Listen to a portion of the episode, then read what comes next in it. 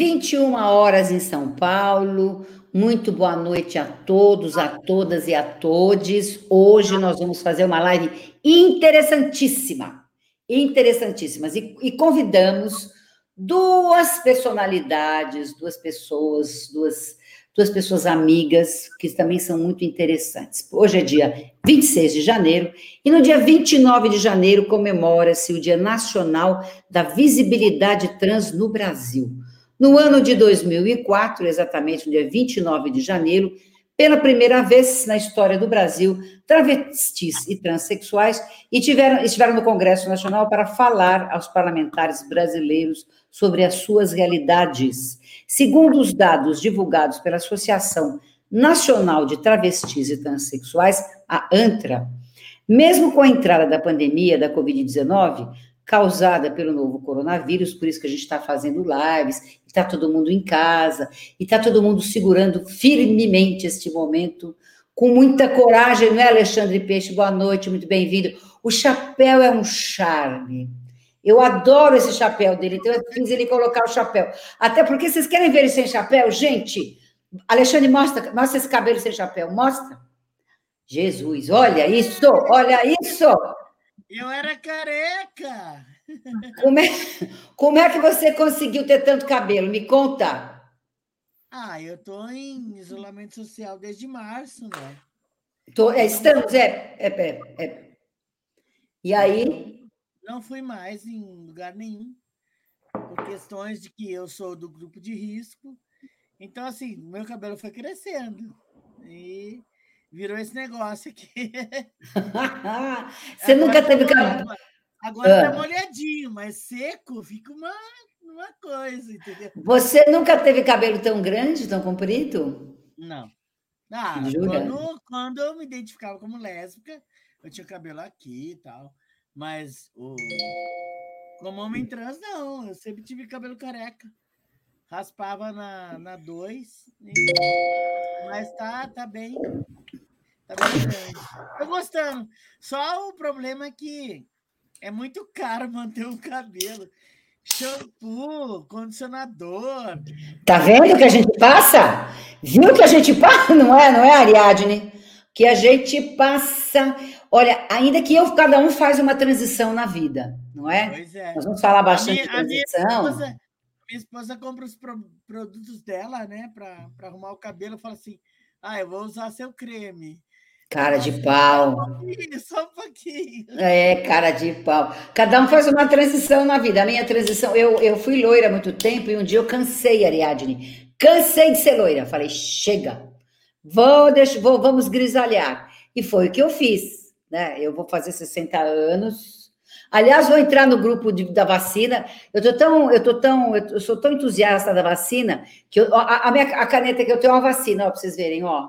Ah, Do jeito tenho, que eu é. tô para te achar. É, foi uma conferência de AIDS que eu ganhei, mas olha que é, Eu também tenho várias aqui, da conferência é. É, do programa de redução de danos.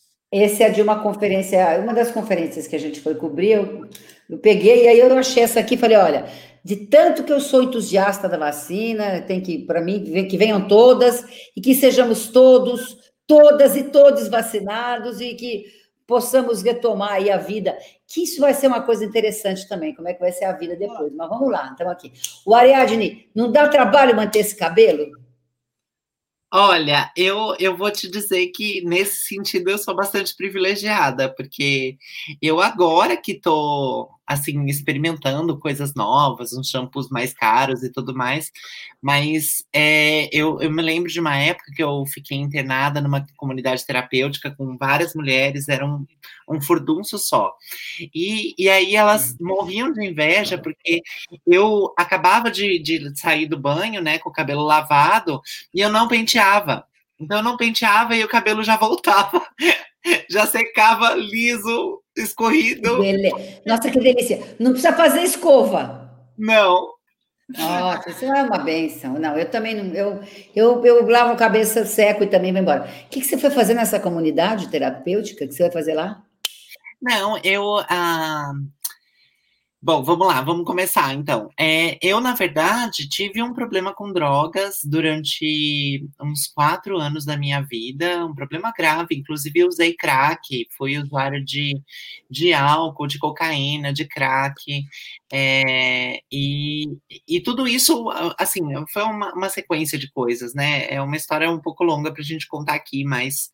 É, e foi através de uma comunidade terapêutica que, que eu comecei um processo de recuperação, eh, me tornei membro de Narcóticos Anônimos e fiquei limpa, né? Já já já estou sem uso de droga já 13, 14 anos. Que benção. É, comunidade, aquele tipo. Você assistiu o, o Rocket Man? Sim, sim. É, é exatamente aquilo, quando ele entra, que ele está. É, o Elton John ele já está numa situação bastante. É, é, complicada e tal, saindo fora de si, e aí ele pega, da, sai do show, não sei se você assistiu, Alexandre, ele sai do show e vai para uma comunidade terapêutica, ele está completamente fora de si e tal, e já chega num grupo de apoio, né? Numa, aliás, numa terapia de grupo, e foi isso que você vivenciou. Eu não sabia essa sua história, é mesmo? Pois é. Eu também. É. Eu também fui, fui usuário de drogas muitos anos. É, eu parei, eu tô, eu tô limpo, como diz, né? Eu tô limpo há só dois anos. Que bom, que benção. É, eu, eu tenho minhas recaídas, eu tenho um problema seríssimo com cocaína. Mas eu fui usuário de droga injetável muito tempo, tanto que eu me eu contraí hepatite C com isso. Mas é uma luta assim, de muitos anos. Ainda estou em luta. Ainda estou é, tentando encontrar um caminho de não usar mais. É, é. Eu é estava conversando. É complicado, claro, a vida não é fácil para ninguém. Eu estava conversando com o João, que eu acho que. Sabe uma, uma coisa que ajuda bastante? Meditar. Eu estou nessa vibe aí, nessa pegada de aprender a meditar. Porque imagina, a gente é super elétrica, né, Ariadne? Mas eu acho que se eu conseguir meditar, eu tenho uma terapeuta maravilhosa que me ajudou muito, muito na época da, da, do, da vivência toda da dor absurda que foi a passagem do meu irmão, e a Raci, né? E a Dora falou assim: outro dia a gente fez uma entrevista, a gente tem conversado com bastante terapeutas no decorrer desse processo, porque é aquilo, gente, nós precisamos segurar a onda. Nós não tem, é, é interessante esse processo, como a gente tem que estar tá vivendo a nossa impotência e como a gente tem que aprender a ser resiliente num processo desse todo que, que é tudo. Quando a gente, quando eu penso que o planeta todo tem que ficar quietinho, ou, ou se expor menos, é, é muito interessante esse processo que a gente está vivendo. Se a gente pensar que é um processo planetário e que está todo mundo nessa circunstância e tal, e eu me lembro que no começo dessa história toda, nós ouvimos bastante terapeutas, e ela foi uma das terapeutas que a gente ouviu, e a Dora falou assim: nós vamos sair melhores ou piores desse processo, vai depender de como a gente transitar nisso, né? Nessa, nesse imenso momento de reflexão que estamos todos tendo que viver, né? E aí ela falou um pouco de meditação, que meditação ajuda, etc e tal. Eu, depois eu te mando. Eu tenho um aplicativo de meditação que eu, eu já cheguei perto. Eu não sou uma pessoa hipócrita, então eu quero dizer que eu abri e olhei, mas vejo assim, olho e tal, porque, né? A gente já. Ariadne, você já não acorda a mil pensando em fazer um monte de coisa na vida? Sim, mas eu sou praticante de meditação, inclusive Olha. também é, há muito tempo.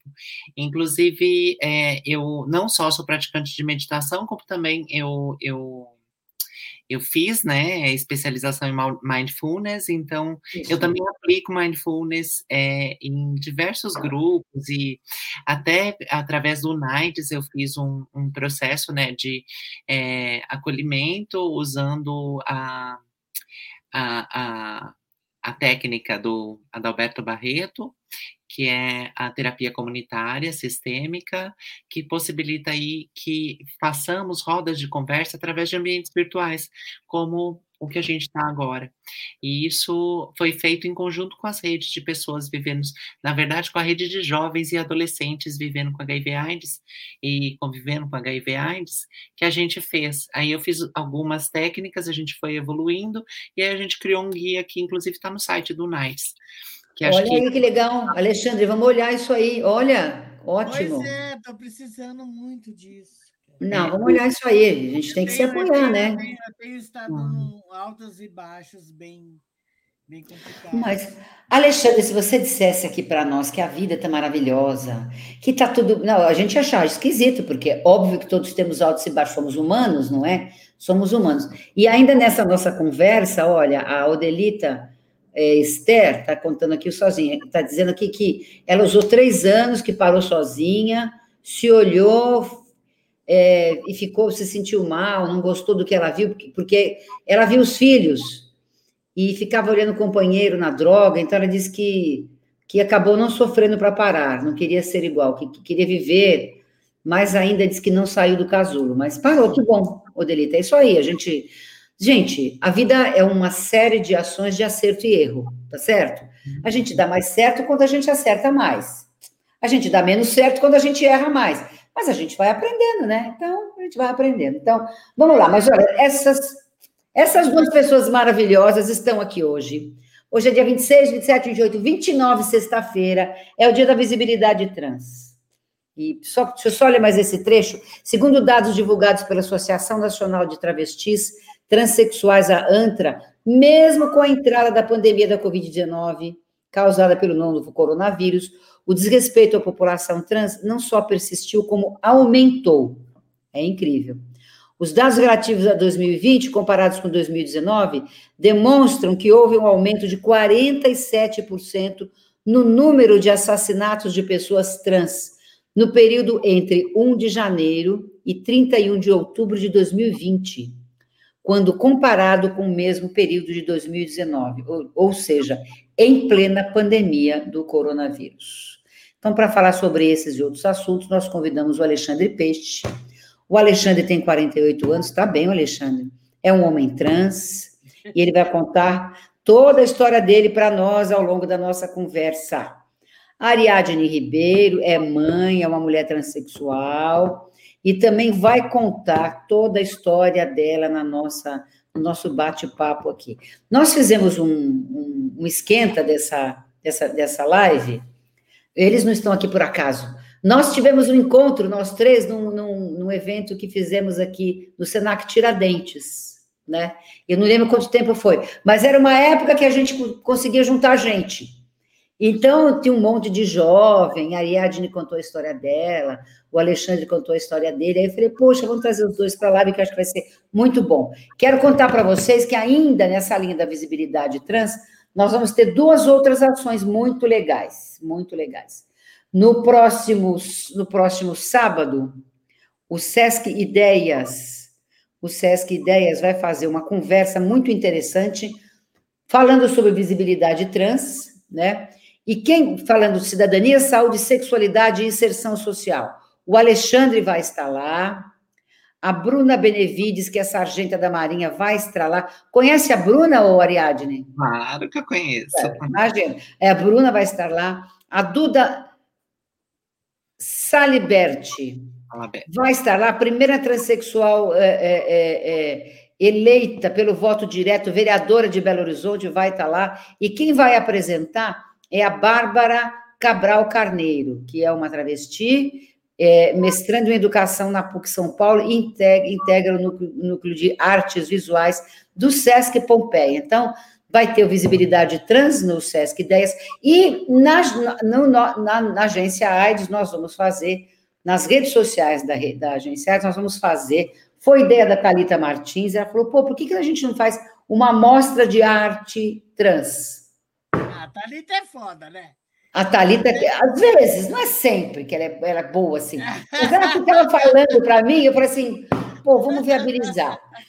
Ela é, a equipe toda é muito boa e a Thalita é, é fantástica. Ai, Senhor. Então, é, aí deixa eu contar para você. Peraí, deixa eu contar para você, quer ver? É, eu, eu, aliás, eu vou mandar para o João, o João vai colocar aí no decorrer da nossa conversa, para a gente poder, é, para gente, já já eu ponho, para a gente poder, poder mostrar para vocês. Nós vamos fazer uma mostra, uma pequena mostra de arte trans que vai ser muito legal, com a Renata, com a Maria Sil, já, já a gente põe. Ô, João, antes de eu começar a conversar com essas duas figuras que estão aqui, eu queria que você colocasse uma foto da Laerte para gente. Não sei se vocês sabem, mas a Laerte está com Covid, está no hospital, né? É, e a gente recebeu uma mensagem é, do Rafael, que é filho da Laerte, que eu quero ler para todo mundo aqui, para que a gente possa criar também uma corrente de vibração positiva para a Laerte. Laerte é uma querida, uma grande cartunista, uma grande artista e sempre apoiou as nossas ações e teve no nosso camarote solidário, participou é, de Cartoons pela Diversidade, que foi uma produção do Maurício, enfim, a gente a gente está torcendo aí, Laerte, para que você saia dessa bem, fique bem. Então, mandando aqui um abraço para você. E aí, o filho, o filho da Laerte e o, a, a, a família tá, mandou o seguinte recado. Prezados amigos, fãs, leitores, entusiastas da Laerte, meu pai, eu escrevo aqui em nome da família para atualizá-los sobre a atual condição de saúde dela.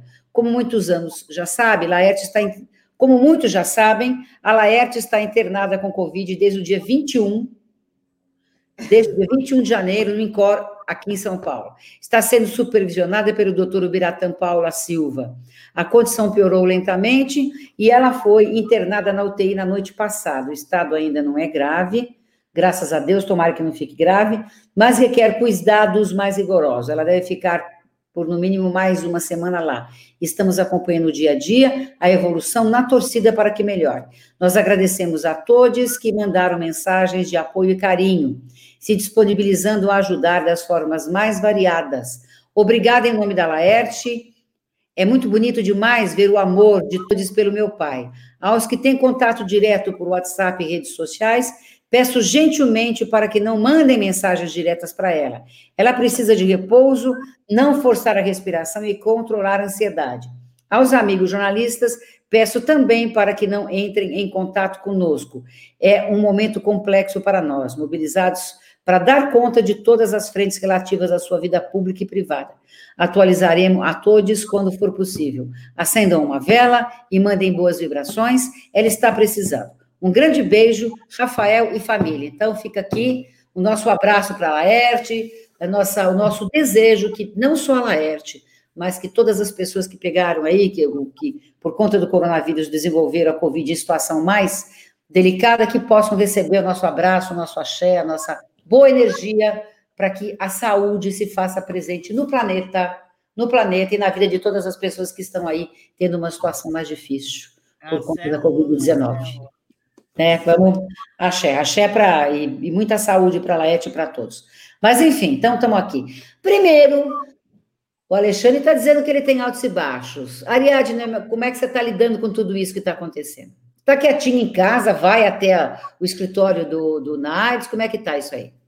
Sim, eu tenho trabalhado no escritório desde novembro, hum, porque com a saída do, do Clayton, em que ele foi para Genebra, né, e do, do Daniel, que foi para o Panamá, é, eu acabei ficando como uma oficial, né, sênior do escritório.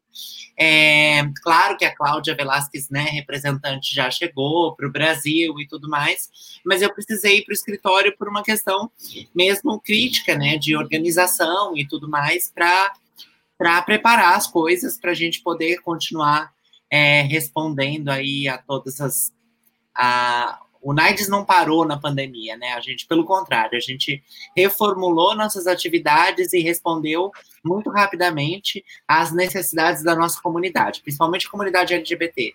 Então, foi para isso que eu também é, quebrei né, a, a, a quarentena, voltando para o escritório mais cedo é, mas de, de qualquer forma, eu também tenho os meus altos e baixos e tudo, acho que todo ser humano tem. É, mas eu costumo ser um ser humano muito otimista e eu gosto muito, né, de olhar sempre para o lado positivo das coisas. Todo mundo tem seu lado positivo, todas as situações têm uma, um lado positivo, então eu gosto de olhar para o lado positivo, acho que isso ajuda a gente a manter a resiliência. Já já ela vai contar para a gente qual é o lado positivo que ela vê em tudo isso. Eu tenho alguns, algumas considerações do lado positivo, mas é que às vezes é difícil, não é? Alexandre, como é que você está lidando com tudo isso? O Alexandre, gente, é um artista, viu, Ariadne? Eu tenho uma luminária aqui em casa que ele, ele fez e, e, e a gente comprou, que é linda, tá lá na sala, ligo toda noite. Então, ele é um artista, ele deve estar fazendo coisas, criando, né? Ele é, é, um, é um marceneiro das artes. Ó, já te vendi bem, hein? Já te vendi bem. O que, que você tem feito de interessante? Bom, é, desde que eu vim de São Paulo para Itapevi, que eu fui despejada, né? Porque eu não podia pagar meu aluguel, eu vim para Itapevi, Eu não tenho mais feito né? Mas tenho feito minhas, minhas africanas. É, bonitinhas. Mas as luminárias impossível ainda, porque para fazer as luminárias eu preciso de maquinário que eu tinha lá em São Paulo. É, mas tem uma coisa que eu queria falar. Uma coisa que eu aprendi muito de ser entusiasta foi com a Ariadne. Eu lembro é, na saída de um, uma, uma, atividade que você, Roseli, me convidou também, e a Ariadne estava, que foi acho que no Senac, lá, na, na, lá perto do, do Parque da Água Branca, não lembro o nome. Tiradentes, Senac Tiradentes. A Ariadne, ela, ela me pegou no colo, sabe? Ela, ela falou assim, Xande, vamos. Ela, ela é uma entusiasta, ela é uma pessoa que, que fala assim, você está lá embaixo, caído, fudido, me pegou no colo, eu lembro até hoje, eu não vou esquecer nunca. Oh, meu amor. E ela. E Ariadne, ela, assim, ah, assim, Ariadne é uma figura, né? É, ela falou assim: Xande, para, segura, vamos lá, eu tô junto com você. E assim, é uma pessoa que eu vou levar para minha vida inteira. É, eu, eu tenho, eu tive é, dentro dessa, dessa pandemia, assim, né? É, desde março do ano passado, eu estou em, em isolamento social, porque eu sou, né? Eu tenho asma, eu tenho problema cardíaco e tal. E aí eu, essa semana eu tive sintomas de Covid, e aí eu fiquei sabendo que o entregador da, do mercadinho aqui de perto de casa, ele tá com Covid. Então, assim, eu e minha esposa, a gente tá com sintomas leves. E tá difícil respirar. mas eu tô de boa, assim. Mas a Ariadne é, é uma pessoa que eu. eu... E, e você, Roseli? Sabe? Que são pessoas que nunca me abandonaram. Então, assim, eu consigo levar essa, essa questão do isolamento, é, das dificuldades com mais leveza, porque eu tenho amigos e assim, se a gente não tem amigos, a gente está fudido. E eu tenho amigos, graças a Deus eu tenho amigos, graças a Cher, graças a meus orixás, eu tenho muitos amigos e a Ariadne e você são pessoas que sempre estiveram presentes na minha vida. O Alexandre, quem tem amigo tem tudo, não é? Nós temos tudo, porque nós temos amigos, então é isso. Eu quero mostrar umas fotos do Alexandre, depois eu vou trazer, vou, vou mostrar as fotos da Ariadne também, mas quero pedir para o nosso João mostrar umas fotos do Alexandre. Tá? Quer ver? Olha, tem umas fotos tão bonitas, olha aí, olha aqui. Olha. Bom, aqui o Alexandre, quando era uma criança de quatro anos, já andando de bike, olha lá, andando de bike, de, olha lá, tá lá, de triciclo e tal. Mesma carinha, mesma carinha. Aqui a filha do Alexandre e a neta, como é o nome da sua filha, Alexandre? É Bruna e a minha neta é Mariana. Mariana. Quantos anos tem a Bruna, quantos anos tem a Mariana? A Bruna tem 29, a Mariana tem 7. 7. Acho que tem a foto da mãe do Alexandre aí e do pai. Não é? Como é o nome da sua mãe? Mamãe é Edneide, morreu em 95 é, de AIDS. E papai morreu em 2011 é, com problemas cardíacos. É. é. Acompanharam sua transição os dois? Não, não, não. Não, não. Não, papai sim, papai sim. Ele até falou para mim assim: eu te aceito lésbica, mas não homem. Mas você, então, vamos começar. Como é que a gente faz a transição? Ah, imagina! Claro, essa é, a, essa nesse momento é uma das fotos mais importantes. Porque é quem ajuda ele a segurar o Tchan também. Como é que é o nome da companheira? Essa é a Letícia, é minha companheira. É, a gente se conheceu há um ano e meio atrás e a gente se casou. E é. Eu lembro, eu lembro até hoje quando a gente se conheceu. Eu falei assim, olha, só que eu tenho uma coisa para te contar.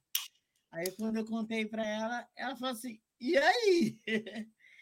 É uma pessoa incrível. Me ajudou, inclusive na questão de quando eu cheguei aqui em Itapevi, eu estava influenciado para para eu vou dizer que tipo para mim localizar eu conheci umas pessoas da pesada e voltei a usar droga né e ela falou você não precisa disso e ela me acolheu ela é uma pessoa incrível. Como é que vocês se conheceram? Eu adoro histórias de amor. Como é que vocês se conheceram? Eu cheguei num barzinho que tem aqui perto estava tomando minha cervejinha e tinha acontecido um dia antes eu estava com, com os fios de, da minha religião e eu fui agredida por, por isso. E aí, quando eu cheguei no, nesse bar, ela estava conversando sobre isso também e tal. Falei, ah, você não sabe o que aconteceu tal. E aí, ela morava no quinto andar do verde, eu morava no, no térreo do azul. Ah lá. E aí, ela falou assim, ah, eu precisava ir no banheiro. Eu falei, ah, eu moro no térreo. Ela falou assim, ah, melhor do que no quinto. Aí, aí ela foi em casa, aí ela usou o banheiro e tal, aí a gente começou a conversar, rolou o clima e pá, rolou.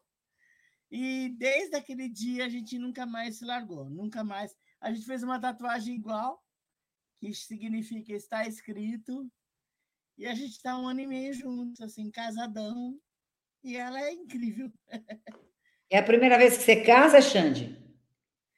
Não, mas o outro casamento eu não prefiro comentar. Não, tudo bem, mas... vamos para. É só, é só para contextualizar. Xande, é, quando é que você percebeu que você iria ser mais feliz como Alexandre Peixe dos Santos? Porque o, que a gente tem que discutir na vida e no mundo é a felicidade da gente, né? Não tem outra coisa. Se você é feliz como Alexandre Peixe dos Santos, você é feliz como Alexandre Peixe dos Santos. Acabou, né? Não tem muito o que e quando é que você percebeu que você iria ser mais feliz como Alexandre Peixe dos Santos? Ah, é que, é que assim, é, eu, tive vários momentos assim, e, e, na minha adolescência foi muito foda, né? A minha filha é fruto de um estupro, que você sabe. Mas, mas quando, quando eu consegui mudar meu nome, eu relutei muito. É, eu não queria mudar o nome e o gênero por questões políticas. Mas aí eu tinha meu nome antigo, Barba, e aí as coisas foram ficando complicadas. E aí quando eu consegui mudar, e aí eu falei assim, cara, que porra eu tava fazendo, né? Eu sou muito feliz com meu nome. Meu pai chama Alexandre Peixe dos Santos. Eu, eu decidi colocar meu nome como Alexandre Peixe dos Santos Júnior. É, mesmo que meu pai falasse que preferia que eu fosse uma lésbica do que um homem trans. Mas é, é quando eu, é, eu nasci, eu lembro que minha mãe contava que meu pai queria que o primeiro filho fosse homem. Então, assim, isso para mim tem um, um, uma importância muito grande. É, eu tenho irmãos, é, três irmãos que aceitam, respeitam, não aceitam, respeitam a minha questão. E a minha filha, a minha neta. Minha neta me chama de vovô até hoje, minha filha me chama de pai. Então, assim, é, é, é muito gratificante. E ter um nome que, que realmente é, é chamar Alexandra com barba, sem peito e sem nada, seria muito bizarro, né? É. Então, quando é que, quando é que você você poderia ter ficado só com, como uma mulher lésbica? Talvez tivesse sido mais fácil a relação na vida, não é? Ou não, não sei, depende do que você sente. Mas quando é que você resolveu uh, uh, fazer a transição e por quê? Então, é, eu, eu sei, é, até é, entender que eu era uma pessoa trans, porque eu não conhecia, né? Em 2004, que eu fui entender que, que havia possibilidade, eu sempre me identifiquei como uma, como uma lésbica. Mas eu sempre ouvi assim: ah, para ser lésbica não precisa ser tão masculino, para ser lésbica não precisa ser assim. Mas eu era assim, né? Eu sempre fui assim do jeito que eu sou. Só não tinha barba e bigode. Mas eu era assim. E quando a Pamela Anderson, a finada Pamela Anderson, falou assim: Xande, você não é Ali, você é o Xandão, você é um FTM, que eu fui procurar entender o que eu era. Eu falei, cara, isso. Me encontrei. E aí, assim, foi uma coisa que tirou um peso enorme das minhas costas, sabe? É, não foi fácil, não vou dizer que foi, mas a partir desse dia eu falei assim, cara, eu me encontrei, eu sou o Xande, eu sou um homem, eu sou um homem. Mesmo que ao mesmo tempo que eu, eu sempre achei que fosse um homem, mas eu não achava que havia possibilidade, né? E aí, quando eu vi que tinha possibilidade, eu falei, cara, é aqui, ó, Xandão, gostosão, é o Xandão, entendeu? É, aprendi muito com essa questão porque eu ainda tinha uma visão de que ser homem era aquele homem tóxico, de machismo tóxico. É, hoje eu sou um cara que sou muito de boa, aprendi muito com muitas meninas feministas, Regina Facchini, é, outras pessoas. Tem uma, uma menina que, é, que foi da época da Giovanna. É, a mina Ai, caralho, fugiu o nome. Mas a Marcinha, lá do, do, do, do, programa de ST, lá do CRT, Maria Clara, que me ensinaram, e realmente me ensinaram muito, porque eu pensava que, tipo, para ser homem, tinha que ser aquele homem, né? E elas me ensinaram muitas coisas que, tipo, hoje eu né, desconsidero. Eu tenho é. uma namorada, uma, uma esposa, que gosta de se vestir mais. É, é como que ela, ela fala que assim, mais livre. E, e, tipo, se fosse uma época atrás, eu ia falar assim, não, aqui não. Mas eu, tipo, hoje eu falo assim, irmão, vai. Eu compro roupa para ela bem exuberante. Eu falo, mano, se joga, sabe? E assim, a Letícia, é, é, ela me ensinou também muita coisa do tipo, é, não é porque eu vou andar assim ou porque eu sou assim. Até os caras falam assim para mim aqui na comunidade, eu vivo numa comunidade e os caras são muito machistas, eles falam assim: Poxa, Xande, você deixa sua mina dançar samba no meio de todo mundo? Eu falo assim: Olha, a Letícia é minha esposa, ela não é minha propriedade. Ela faz o que ela quiser. Então, assim, meu relacionamento com a Letícia, ele tem, tem sido baseado nisso. Alexandre, o que, que você o que, que você absorveu de interessante do mundo masculino? Nada, nada. Nada? Nada, de verdade, nada. Pelo, pelo, pelo masculino que, eu, que tem no meu entorno hoje, nada, de verdade. É, os, os caras aqui na minha comunidade, vou falar da minha comunidade que eu vivo hoje, eles não deixam as meninas sair com a roupa que elas querem, eles não deixam as meninas ir para a quebrada com eles. E, e, assim, eu fico muito triste, porque, meu, eu acho que assim, eu e minha mina, a gente tem uma coisa muito legal. É, que nem no carnaval passado, antes da, pandemia. A gente foi para São Paulo, falei assim, amor, vamos sair? Vamos. Ela falou assim, eu quero beijar. Eu falei, vamos beijar. Ela falou, mas eu quero beijar umas minas. Eu falei, beleza. E aí eu falei assim, mas e se eu quiser beijar os caras? Ela falou assim, beleza também. Então, assim, a gente tem uma, uma relação que as pessoas não entendem. As pessoas cobram de mim um machismo que eu não tenho. Então, assim, eu e a Letícia, a gente tem uma relação de que, assim, a gente é um casal e a gente tem desejos. E se um dia ela falar assim, amor, eu quero um cara aqui, beleza. Eu quero uma mina aqui, beleza, entendeu? É uma relação aberta. É, não é um relacionamento aberto, mas é, é uma relação que a gente conversa. Isso, é tá. é, isso é mais importante. Isso é bastante interessante. Bom, então, alguma coisa de interessante você absorveu do universo masculino. Aprendi, aprendi porque eu era um machista, machista, machista, machista mesmo. Aprendi muito com o movimento feminista, com as pessoas que eu convivi, é, que eu era um machista mesmo. Eu era tipo, minha mina não saía de mini saia, minha mina não saía de decote, e hoje eu vivo tranquilamente com a minha mina, que se ela quiser, ela sai pelada e, e foda-se. Aprendeu a respeitar o outro, né? Isso. Bem por aí, bem por aí, Roseli. É, acho que talvez tenha. Acho que quando a gente, não sei, se quando a gente tem um lugar no mundo que a gente se sente respeitado, é mais fácil respeitar o outro, né? Aí eu, eu falei para você de ser mais fácil ser lésbica, tá? Não, eu queria dizer o seguinte: é mais fácil você ser o que você quer ser, tá certo, tá tudo certo. Tá tudo certo, né? É que a transição, é, é a transição paga-se paga-se um preço, aliás, na vida paga-se um preço por tudo, né? Adriana Bertini, salve Adriana, uma boa noite, um bom ano para você, um ano melhor, um ano com saúde para todos nós.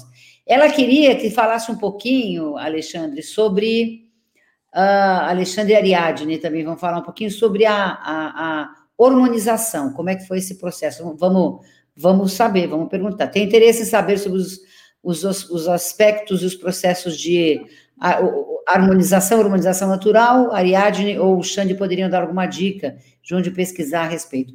Ariadne, você. Agora deixa eu mostrar as fotos da Ariadne. João, me ajuda, por favor. Quer ver? Tem umas fotos lindas. Lindas! Sua mãe me ajuda. Uh, João, liga, liga. Isso, obrigada, João. Sua é. mãe? Minha mãezinha, é, a minha irmã, que é sempre, sempre foi uma parceirona na minha vida, uma pessoa fantástica, e a minha irmã de coração, Maite Schneider, aqui, foi recente essa foto, a gente tirou agora no meu aniversário, dia 1 de janeiro, que a gente conseguiu se reunir lá em São Paulo, depois de quase um ano sem poder ver as pessoas. E Como é que gente... chama sua mãe? Minha mãe, Silvia. É, e, e a sua irmã? Priscila. Priscila. A Priscila é mais nova. É, mais nova. É, tá legal. Onde é que mora sua mãe? Aqui em São Paulo? Não, ela é, mora na praia, mora em Mongaguá. Mongaguá. Em São Paulo. Isso. Tá. Então, quando vem, vai visitar sua mãe, você vai para a praia. Quem é esse menino lindo? Esse é meu filho, que aí ele estava com 9 anos de idade e agora ele está com 19. É. Faz só três anos essa foto. O que, que ele estuda? Então, o meu filho, ele, ele gostou mais de ir para o esporte. Eu estou tentando convencer ele de novo a, a voltar a estudar, porque eu sou aquela pessoa nerd no último, né? Então, eu acho difícil as pessoas não gostarem de estudar. E ele foi esse desafio para mim. Eu tive que aceitar que ele não gostava de estudar e apoiar o caminho que ele queria seguir, que era o da luta. Então, ele é lutador de Muay Thai, inclusive ele teve num campeonato recente aqui em Brasília, que eu fiquei com o coração na boca, porque ai, a gente vê, né? Ai, que horror! Mas deu tudo certo, ele foi campeão, e acho que é a melhor de todas as experiências que eu pude ter em assistir meu filho lutando foi quando, antes dele comemorar a vitória, né, que foi de nocaute no segundo, do, no segundo round. Jesus! É, ele foi lá, é, chegou perto, ajoelhou perto do adversário, perguntou se o adversário estava bem, cumprimentou o adversário, abraçou, e depois ele levantou e foi comemorar a vitória. Então, aí eu ganhei, né? Aí eu ganhei muito mais do que o orgulho de ver meu filho lutando e ganhando uma medalha. Eu, eu ganhei o orgulho de ter visto que alguma coisa que eu pude dar como exemplo serviu claro. para a criação claro. dele. Como é que, meu, como é que como é, e, e, e, esse cachorrinho bonitinho, quem é? Esse é o Lucky, meu bebê, meu meu filhinho tá lá na casa da minha mãe. É muito difícil, né, morar sozinha e trabalhar tanto, ficar com um pet assim, não conseguir cuidar. Então lá na minha mãe ele tem um monte de outros cachorros, então ele tá bem acompanhado, ele dorme no pé da, da cama da minha mãe. E aí eu de vez em quando vou para lá para matar a saudade, mas é como se fosse um filho também. Super mimado. E qual é a história do seu filho, Ariadna? Aqui as amigas, né? Isso. A Jaque a, Jaqueline Rocha Cortes, né? E a Erika Hilton, pessoas maravilhosas que eu me espelho muito, e eu acho que se eu tivesse pensado em falar de algum homem trans, eu também teria falado do Alexandre Peixe, que foi uma das primeiras figuras assim do ativismo e do movimento social que me ensinaram demais, e eu tenho que falar, né, do quanto eu te respeito, do quanto eu te adoro, Alexandre, e, e você está no meu coração também para sempre. E é... lado de proteção, é sua mãe de novo, é sua irmã? E meu cunhado, meu cunhado, a gente brinca muito. Minha irmã e meu cunhado são é, mais do que uma família, assim. Eles são extremamente acolhedores, são pessoas assim que é, são super agradáveis assim de estar perto, né? A gente é muito brincalhão também. Então é isso. É, é. Ariadne, como é que foi? Como é que foi a transição para você? O Xande contou um pouquinho a história dele. Como é que foi para você? Para mim foi algo que se não acontecesse minha vida não teria sentido. Eu, eu comecei a entender que, que eu não era nada daquilo que o mundo esperava que eu fosse muito cedo, né? Eu era uma criança e eu já tinha absoluta nitidez de que eu era uma mulher e eu só precisava tentar fazer com que as outras pessoas entendessem isso. E nesse processo de, de tentar fazer com que as outras pessoas enxergassem e compreendessem, né, que eu era uma mulher tentando ali falar para as pessoas: não, eu não sou um menino, você está exigindo coisas de menino de mim e essas coisas não vão sair daqui. Então, eu passei por diversos abusos, fui abusada sexualmente pelo meu tio, e, é, esses abusos começaram quando eu tinha nove anos, e e, e, foram é, e seguiram até mais, mais para frente. Eu saí de casa por conta de uma relação super conturbada. Minha mãe, é, com seis filhos, né, para criar, era muito difícil para ela.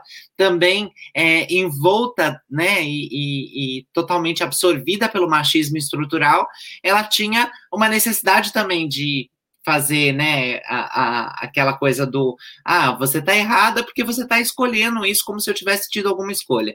É, então eu saí de casa, eu tinha 13 anos de idade, fui morar com a minha avó, minha avó morreu quando, quando teve um câncer, né, eu cuidei dela até ela falecer, e quando ela faleceu eu perdi tudo e todo mundo, e eu sempre uma pessoa muito orgulhosa.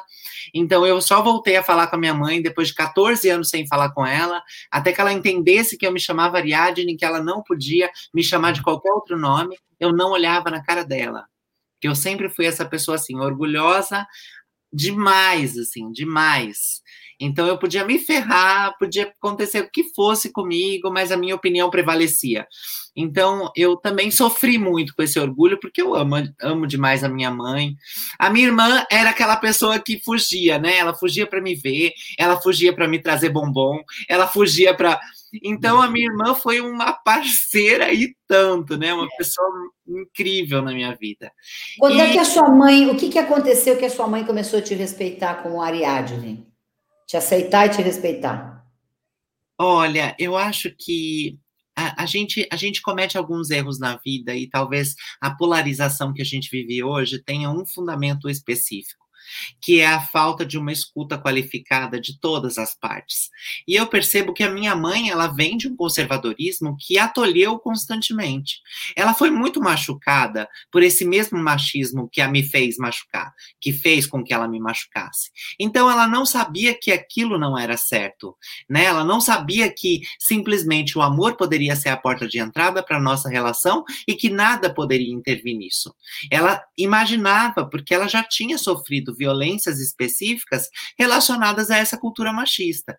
Então, quando eu me quando eu me coloquei a escutar e a compreender a minha mãe, uma mágica aconteceu, né? Essa compreensão me trouxe uma conexão que até então a gente tinha, mas eu, eu tinha uma resistência muito grande em admitir essa conexão. Então, eu acho que tudo começou quando eu me pus a compreender o lado dela, e aí automaticamente foi uma coisa muito, muito tranquila para ela, é, porque aí ela pôde me conhecer. Aí ela pôde entender que a filha dela, que né, eh, ela não precisou viver um luto de um filho, que a filha dela sempre esteve ali e que ela não a reconhecia. E que naquele momento ela passou a reconhecer e a amar incondicionalmente. Então, a minha história com a minha mãe é muito linda. Eu acho que em todas, as, em todas as etapas da vida, até quando eu fui embora de casa, o amor que minha mãe tinha por mim era aquele amor mais puro que permite renunciar para deixar viver. Eu vivia uma violência constante dentro de casa. Eu vivia os mais, é, mais diversos abusos dentro de casa. Então, quando eu disse eu vou embora de casa, essa, essa permissão dela, vai, vai embora, é melhor você ir, porque eu não, te, não quero te ver morrer na minha frente sem poder fazer nada. Então, eu acho que depois que eu consegui compreender isso também, essa reconexão aconteceu. E aí eu vejo o quanto a minha mãe também foi forte, porque eu também tive que passar por um amor renúncia. O meu filho, agora vou emendar, né, com a história do meu filho que você perguntou um pouquinho antes. O meu filho é fruto de um relacionamento é, que eu tive por sete anos. O pai dele era envolvido com droga, com tráfico de drogas, era uma pessoa bem barra pesada, mas com um coração gigantesco. E eu, na época, também estava nessa fase que o Xande falou, né? De reafirmação do meu feminino. Então, essa reafirmação do feminino acaba atraindo a gente para coisas que são o extremo, né? E o extremo do machismo, o que, que é? É violência doméstica. Então, quer dizer, se eu já vivia tudo isso fora da sociedade, eu passei a viver tudo isso dentro no relacionamento. E quando o meu filho estava com nove anos, eu comecei a criar ele com dois aninhos de idade, aí a, a história bonitinha de como meu filho veio parar na minha vida. É, eu conheci o Hélio, a gente começou a se relacionar, e aí, uns dias depois que a gente estava se relacionando, ele trouxe o bigato dele, porque ele chamava o filho de bigato. Aí ele falou assim: cuida do meu bigato para mim, que eu vou ali e já volto. E aí ele voltou 30 dias depois. Eu morrendo de medo, porque eu estava com uma criança desconhecida, que eu, eu ficava imaginando assim, nossa, e agora? O que, que eu faço, né? Se essa criança, se alguém desconfiar que eu não sou mãe, vão me denunciar e eu tô presa. Então. Você já, tinha, você já tinha cuidado de criança na sua vida? Ah, tinha os meus irmãos mais novos, todos. Tá. Eu eu acabei cuidando, então eu tinha experiência no, no assunto. Mas é, esse um mês vivendo e convivendo com o Bruno me trouxe um amor e ele de mim por ele e ele por mim que foi assim para sempre, né? Até hoje. A gente é muito parceiro. Meu filho é parceiro demais. É, meu filho é aquela pessoa, sabe, para todas as horas, assim, quando eu tô chorando, eu posso ligar para ele, dizer, nossa, tô com muita saudade, agora me deu vontade de chorar. Mas meu filho tem essa importância para mim, né? Ele, claro. ele, é, ele é meu amigão, ele é a pessoa. É, é a, é a, pessoa que você ajudou a moldar. Né? Olha é. que bonito. Ele, ele arrebenta o cara na luta e vai virar e fala assim: Você tá bem? Tá tudo bem? Então, beleza, ganhei. que ótimo. É isso. É, foi essa alma que você criou. A Bertini, a Adriana Bertini falou um pouco do processo de, de é, hormonização. Como é que foi isso para você, Ariadne, e como é que foi isso para você, Xande? Deixa só a Ariadne falar um pouquinho, a gente vem para o Xande de novo. Como é que foi isso aí para você? Você sempre foi Ariadne, mas você tinha um corpo de menino. Então você teve que construir essa mulher bonita que eu estou vendo. Obrigada. É, bom, para mim foi uma coisa muito é, interessante, né? Porque quando eu saí da casa da minha mãe fui para casa da minha avó, minha avó foi uma pessoa super especial na minha vida, foi um anjo, é, e, e, ela tinha, ela, ela era muito para frente do tempo dela e tudo, então ela tinha tido uma amiga, né? Que se chamava Zezé, e aí ela contou a história dessa, dessa amiga dela, meio que tentando me trazer uma referência do que eu poderia ser na vida. E ela falou assim: ah, e a Zezé era uma amiga minha cabeleireira, e assim, aí ela contou que no final, né, das contas, a Zezé foi para fora, casou com um marinheiro e voltou uns anos depois, né, com seios de bota, e eu parece que visualizo a Zezé chegando para rever minha avó e tudo. Então, essa foi a referência que ela trouxe para mim. E minha avó tomava medicação na época para menopausa. E aí foi, é, é, talvez, muito como a maioria das outras pessoas trans que não tem acesso, né, à saúde é, já de cara, não tem compreensão dos pais e tudo, acaba tentando fazer auto-hormonização. No meu caso, foi um, uma automedicação com a medicação da minha avó. Então, ela fazia a reposição hormonal por causa da menopausa e eu tomava a medicação dela da menopausa porque eu sabia que aquela medicação ia moldar meu corpo. Então, a minha avó, muito com medo do que estava acontecendo, mas tentando me aceitar incondicionalmente, ela começou a comprar duas caixas do, do remédio que ela tomava, mas não falava para mim, pode tomar. Ela só deixava ali, onde ela costumava deixar, as duas caixas. Aquela uma caixa que costumava ser, e aí ela viu que não estava mais, ela passou a comprar duas. Então, essa foi a forma como eu comecei a hormonoterapia na minha vida. E a minha avó também, antes de morrer, né, lutando contra um câncer, uma das coisas que ela fez e que eu agradeço demais ela por fazer isso foi me levar para o Hospital das Clínicas. É, eu me lembro dela no metrô com muita dor, é, já o câncer já tinha consumido ela bastante, e eu me lembro de nós duas sentadinhas no banco do metrô e ela se esforçando, fazendo movimento para tentar passar a dor e dizia assim: Eu preciso te levar lá, eu preciso te levar lá, eu preciso te levar lá. E aí, depois que eu comecei o meu processo de tratamento lá no HC, ela faleceu. E eu sinto que ela fez isso com tanto amor, né? E eu fui muito bem acolhida. Eu sei que existem várias histórias de pessoas que dizem diferente disso, mas eu fui, eu tive um, um cuidado excelente no Hospital das Clínicas e tenho muita gratidão por todas as pessoas de lá. Então, é, é isso. Você fala, você fala sempre de um médico. Sim, que, o doutor Alexandre Sadé.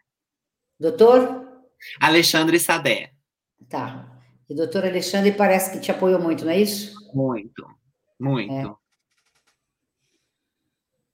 O que, que foi mais difícil nesse processo todo, Ariadne?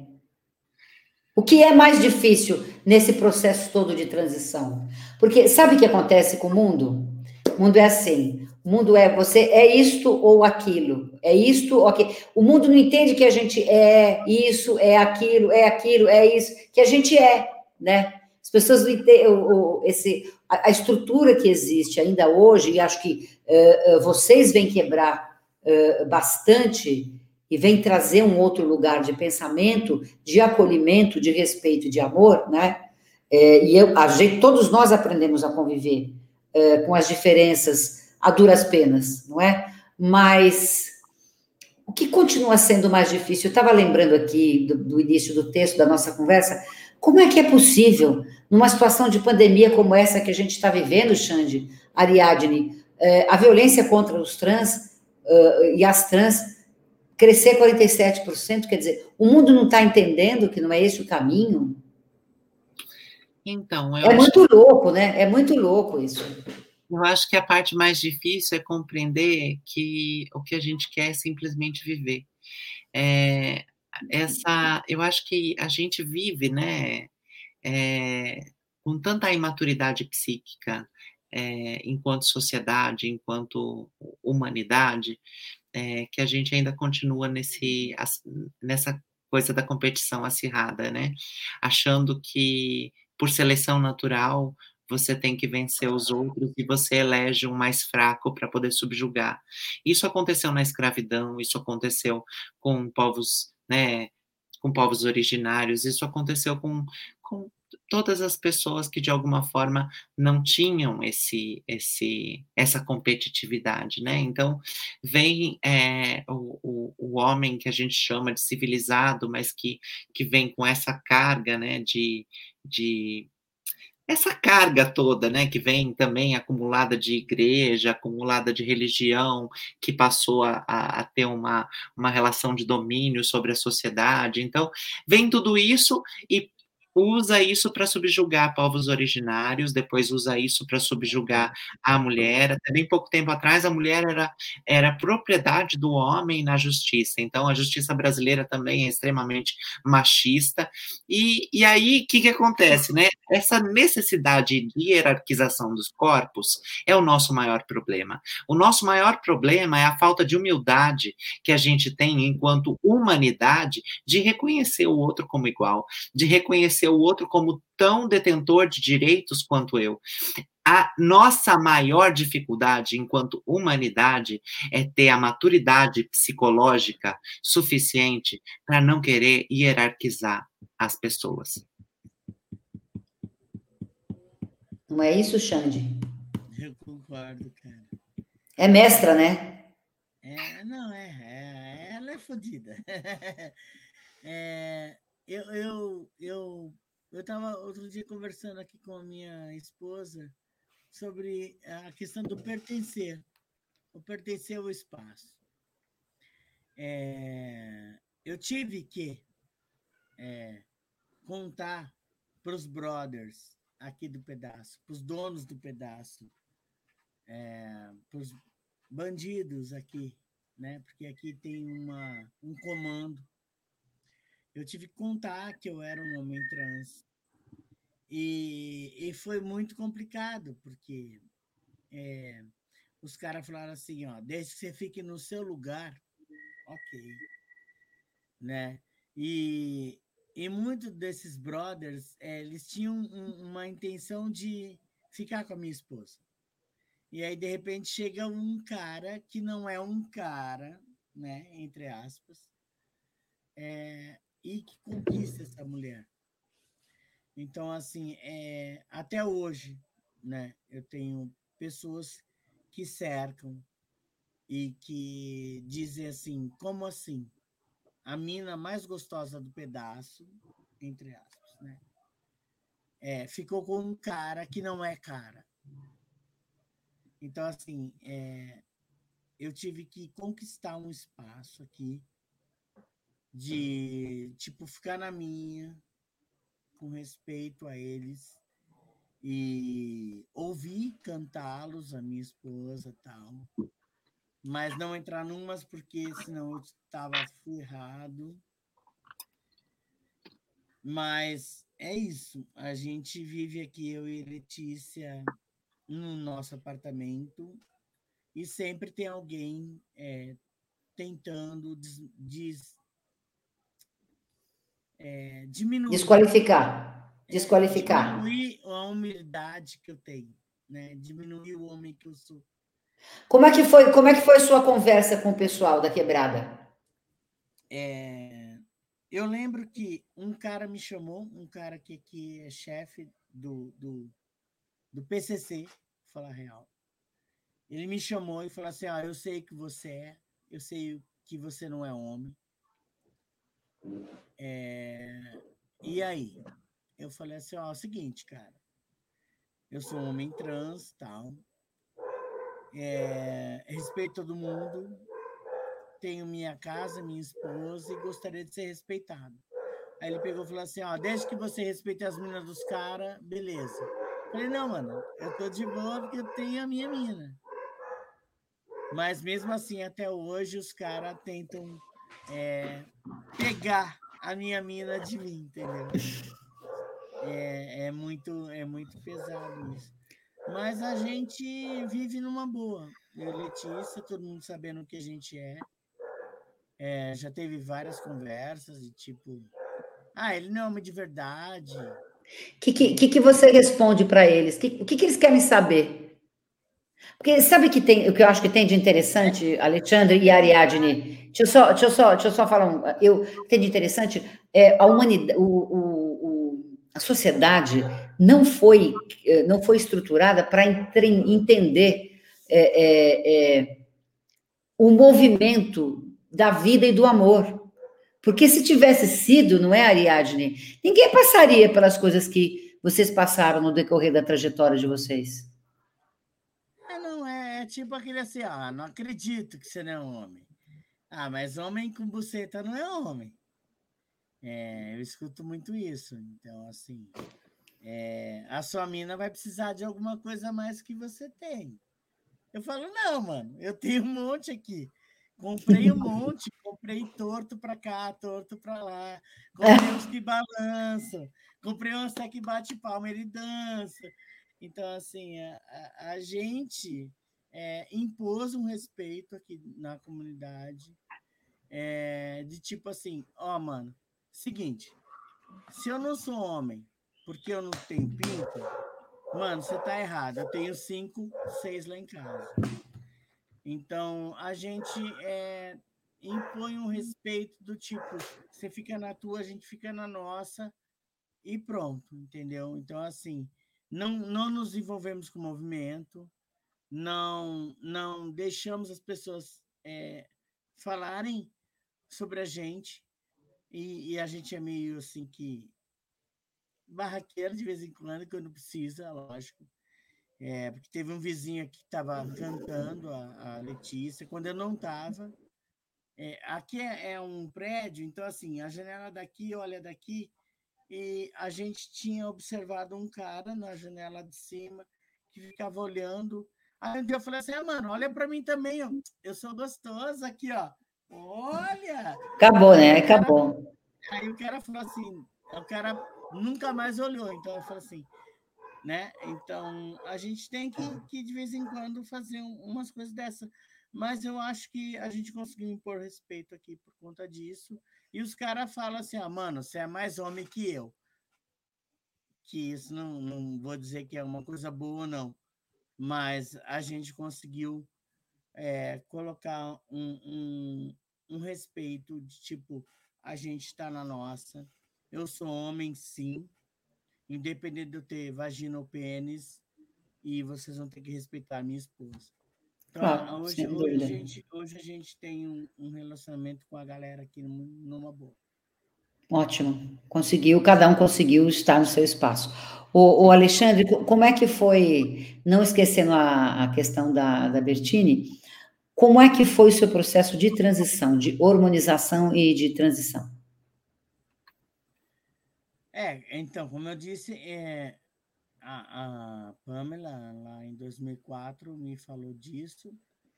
É, eu conheci uma galera que, que vendia hormônio, eu tomei muito hormônio indiscriminadamente. Até que em 2006 eu tomei muito hormônio, tipo assim, eu queria muito o processo, e aí eu tomava uma vez por semana e tive três AVCs seguidos. Oh. E foi muito ruim, quase morri. E aí, só em 2013, eu consegui entrar para um pro, pro processo transexualizador. Mesmo, ao mesmo, é muito bizarro, porque assim, eu estou no, trabalhando no processo transexualizador desde 2005 e só em 2013 eu consigo entender a importância de um acompanhamento endocrinológico. E aí, em 2013, eu começo a tomar a primeira vez um hormônio acompanhado de uma endocrinologista.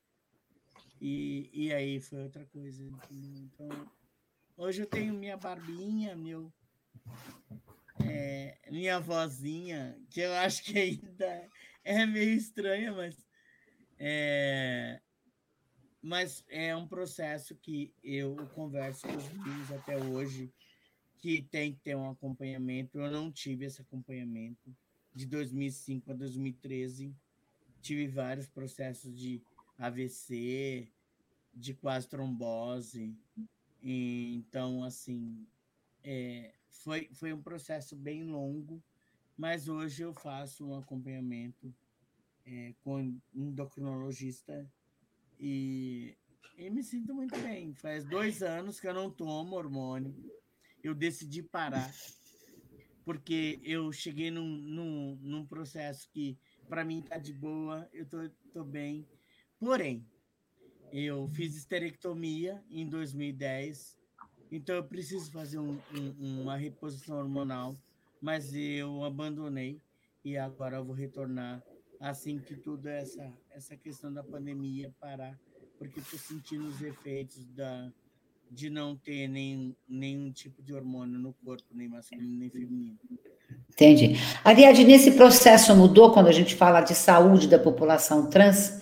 São Paulo tem um ambulatório trans lá no CRT, que é um, foi, um, foi um avanço e tudo mais, mas é, o que eu quero saber, na realidade, é o seguinte: está mais fácil hoje fazer essa transição? Tem mais acompanhamento psicológico? Tem mais acompanhamento médico? Tem mais orientação? Sim, olha, eu acho que tem alguns avanços muito importantes que a gente precisa ressaltar, né? E até é, dar visibilidade para esses avanços, para que eles possam ser replicados para outros espaços, não só o CRT, com apoio também do Núcleo Trans Unifesp, que foi é, também constituído a partir dessa ideia, né, de uma universidade oferecer apoio nesse acolhimento e aliviar um pouco esse fluxo, né, é, que estava engarrafado. Então, tinha muita gente para acessar um serviço, pouquíssimos serviços habilitados, então precisava ter uma forma de, de melhor distribuir essas pessoas. A gente ainda continua com um tempo muito grande até a cirurgia. Para as pessoas que desejam fazer procedimentos cirúrgicos, isso ainda leva muito tempo. Mas um protocolo recente, né, que eu ajudei também a, a, a construir lá no, no, na cidade de São Paulo, faz então essa descentralização, utilizando aí é, a possibilidade de médicos endocrinologistas no, nas UBSs, né, nos é, é, serviços de atenção primária, também oferecerem a hormonoterapia. E aí a rede se estrutura de forma melhor quando a gente tem protocolos e diretrizes para isso, né? Então, acho que isso é muito importante. O de São Paulo, do município de São Paulo, já tem isso, e a gente poderia tentar replicar isso nos outros municípios, nos outros estados, porque é, a gente também viu recentemente que o número de serviços habilitados não chega a 50, e a gente sabe da capilaridade que o SUS tem. 50 não é nem o número de, de, de de cidades, né, que a gente tem no, a gente tem quase 5 mil e, e, e algum, alguns municípios, é isso? Roseli, me ajuda. 5 sim, mil? Sim, sim, sim. Tem mais. No Brasil inteiro? Vamos descobrindo aqui. E temos 50 é. serviços, não é isso? Exato, e 50 serviços habilitados, ou seja, é muito difícil fazer uma absorção disso. Se a gente é, usar é, um pouquinho né, do que a gente entende, do, um pouquinho do que tem de dado científico publicado no mundo a respeito da população trans, tem cerca de 1,2 até 1,7 pessoas trans ou de gênero não conforme. Então, como é que a gente absorve isso nesse, nesse tão pequeno número né, de serviços de saúde. Então, eu acho que a gente ainda tem bastante coisa para avançar. Não dá para não dizer que a gente não avançou, porque a gente avançou sim. E quando, de alguma forma, a gente fica impedido, né, por conta é, de diversos fatores, inclusive os políticos, a gente tem outros meios para continuar avançando. E a gente conseguiu fazer isso. Afinal, o STF julgou diversas ações que nos beneficiam, né?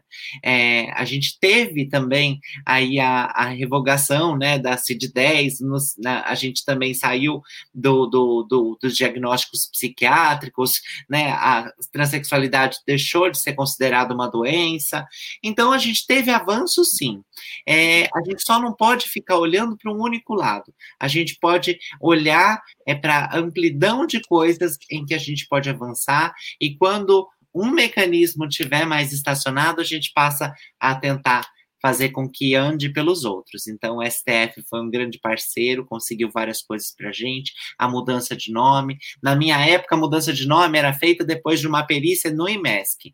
E a perícia no IMESC que eu fiz foi extremamente violenta.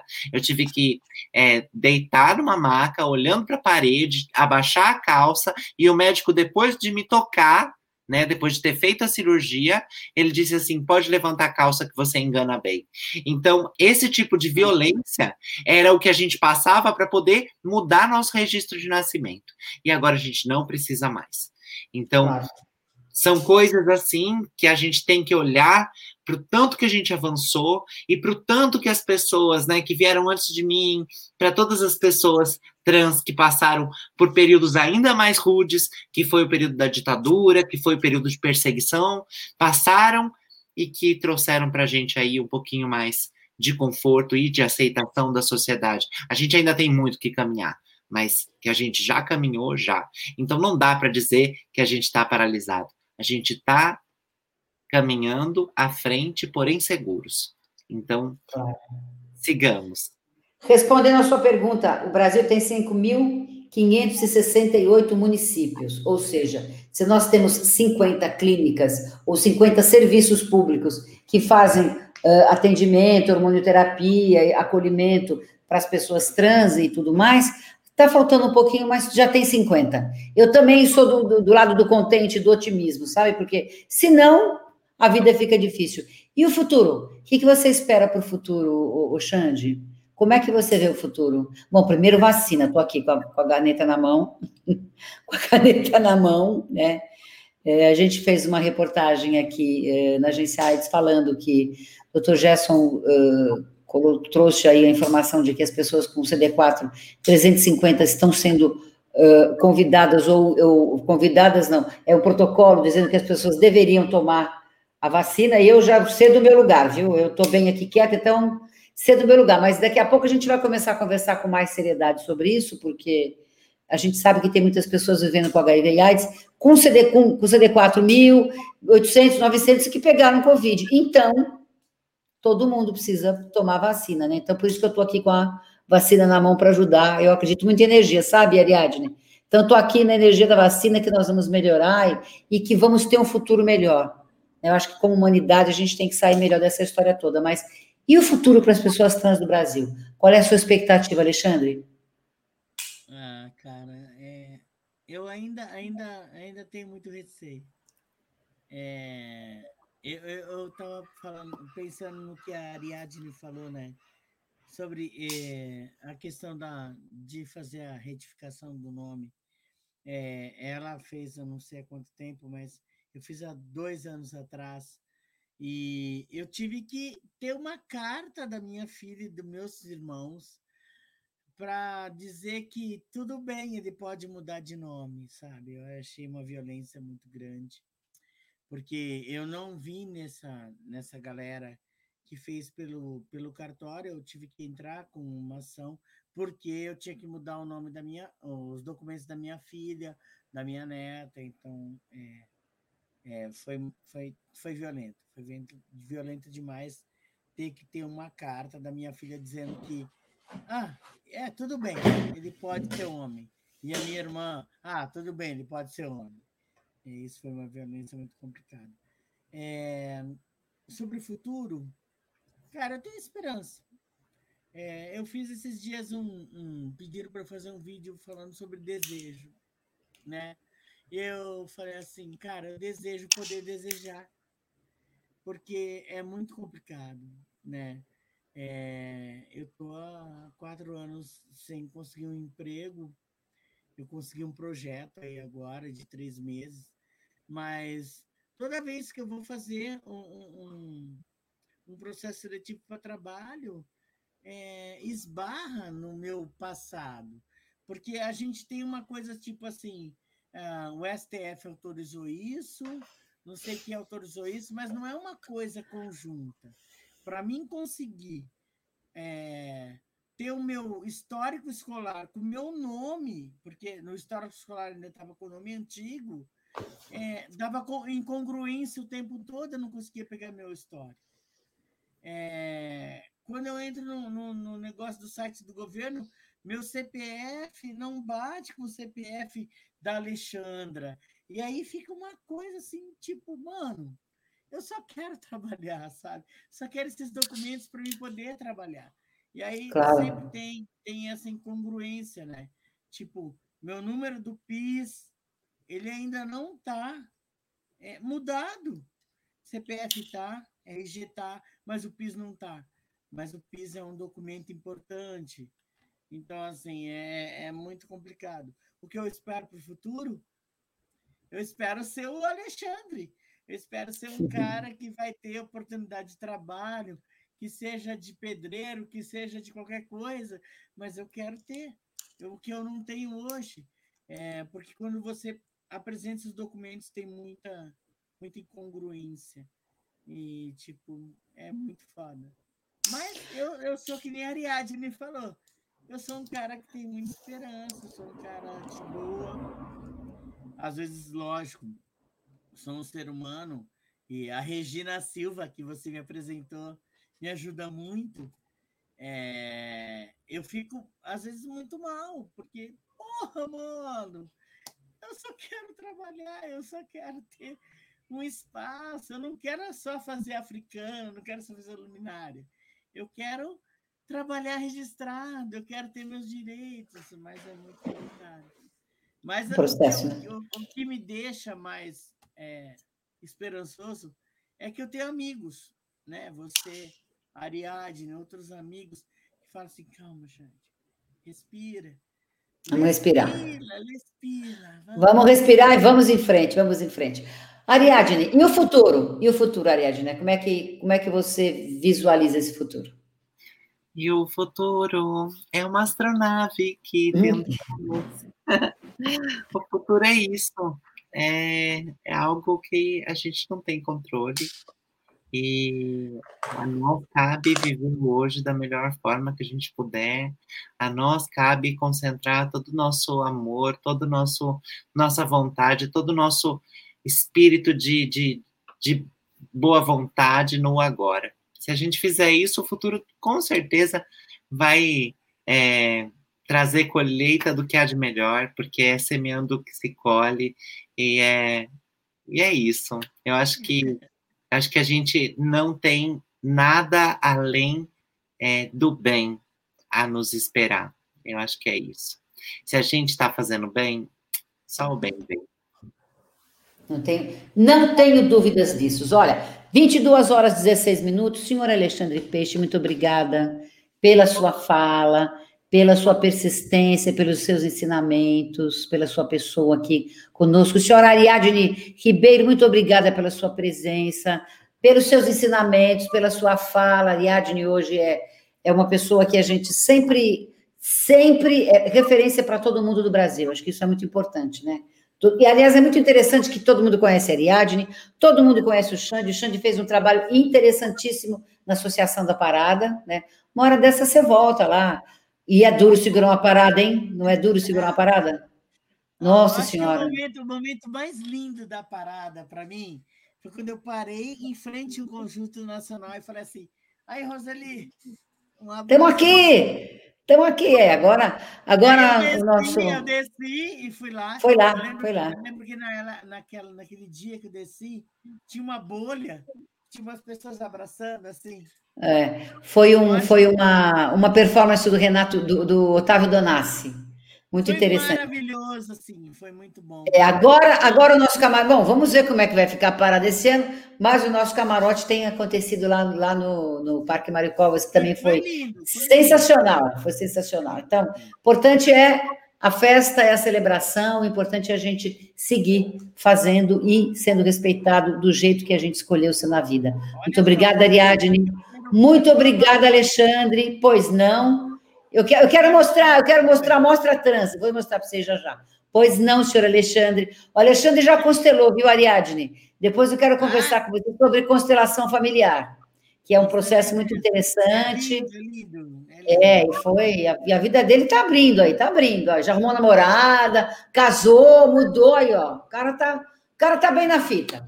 Pois não, senhor Alexandre. Eu queria falar uma coisa para você. Pois não. Ah, sim. É, você criou uma instituição é, voltada à AIDS, pela questão que você teve do, do seu irmão e tal. Mas você tem um, um, um carinho pelas pessoas trans que, assim, para mim, é, é, eu tenho que ter muito respeito por você. Porque, assim, você saiu de, de, um, de um campo e veio para a gente, assim. A gente se conversa desde 2005 e você abraça a questão trans de uma forma tão carinhosa, tão forte, tão linda, que sai desse, dessa questão, dessa, desse estigma que pessoas trans, pessoas travestis têm AIDS. Não. Você foi para um lado de que as pessoas trans são pessoas. Claro. E, e assim, mano, eu tenho, mano, desculpa. Mano, é ótimo. Ô, que time você torce falando nisso? Deixa eu ver só isso. Que time que você torce? Adivinha? Não, eu não vou nem falar. Mano. Ah, eu precisava, sabe por que eu precisava saber disso? Porque agora, quando o time dele perdeu, tem mais um para zoar. Eu sempre zoo a doutora Maria Clara, eu sempre zoo o Américo, a Thalita, ah, que é corintiana. É outra, né? o, o marido é da Thalita, o meu, o meu compadre, que é corintiano. Então, agora, amém, eu vou ter mais um para detonar, porque eu, que e time você, você acha? Você, é você acha que eu é? Que time você acha que eu sou? Então. Tardelli, Roseli Tardelli, entendeu? Tardelli. Ah, mas sabe, mas você sabe, ô, ô Xande, eu queria dizer para você o seguinte: somos pessoas e o que importa no mundo é que todas as pessoas que somos nós sejamos respeitadas, não é? Sejam, sejam, sejam corintianos, palmeirenses, uh, uh, santistas, são paulinas, a gente aprende. Aprendi muito com a AIDS, viu? Aprendi muito. O que eu, o que eu quis dizer, Tenho muito para aprender ainda, Ariadne, muito. É que muita gente, ela, ela, o movimento, né, seja em qualquer esfera, esfera, é que assim, ah, eu luto pelo HIV, eu luto não sei o quê. Não, não tem uma visão ampla. Você tem uma visão de tipo, você lutou pelo HIV. É, a sua agência é maravilhosa, eu respeito pra caralho. Mas você também vê um lado das pessoas trans, dos gays, das lésbicas. Você, você embarca todo mundo num caldeirão e fala assim: ó, claro. ó vou lutar por todo mundo e pronto. É, é isso eu que acho eu que você. Eu acho que o trabalho da gente é assim: nós trabalhamos contra o preconceito, né? E aí somos todos nós. Não é, Ariadne? Somos todos nós. Muito obrigada, minha querida. Muito obrigada. Saúde. Um grande beijo. Muito obrigada por esse tempo todo que a gente ficou aqui tricotando no ar, conversando. E ó, foi ideia da Talita Martins, porque a gente tem que dar crédito para todo mundo. Talita é uma grande parceira, o Maurício está ajudando na produção. Está aqui a Renata Carvalho, está a Maria Sil e a Pepe, que é uma poeta, que se diz uma poeta marginal. No próximo sábado, dia 30, a partir das 18 horas, nós vamos fazer uma mostra de arte trans. Vamos contar um pouco da história da Renata, um pouco da história da Maria Sil, um pouco da história da Pepe e vamos trazer é, para a nossa agência de notícias DADs um pouco da arte trans. Vamos ver como é que as trans como é que as trans se expressam pela arte? Vamos conversar, tá bom? Já convidando vocês para assistir a, mostra de arte trans e divulgando aí nas suas redes sociais. grande beijo, uma boa noite e um, um lindo dia 29 para todas e todos e todes. Grande beijo, obrigada. Saúde. Te amo, Boa noite. Te amo, te amo. Obrigada, tchau, tchau.